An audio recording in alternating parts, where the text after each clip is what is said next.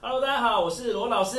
Sean 终于从欧洲回来啦，终于下飞机。哎，真的，一下飞机又来了，我们又要赶快来 feature 一下。今天直播的主题呢有几个哦，第一个就是呢，继罗老师呢受到那个死亡威胁之后哦，那同样的人也到了 Sean 的那个啊 YouTube 上面。死亡威胁二人组。呃，我告诉你，这现在真的是有点危险的。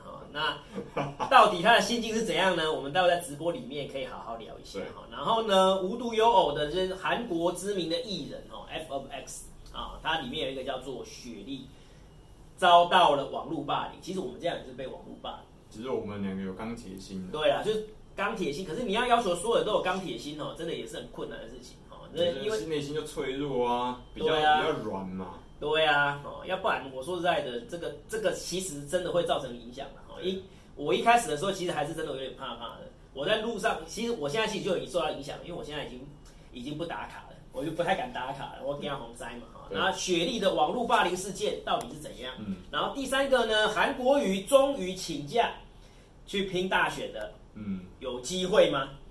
哎，这是个好问题。好问题，我们待会聊一下啊，就是媒体都下标语，我叫放寒假。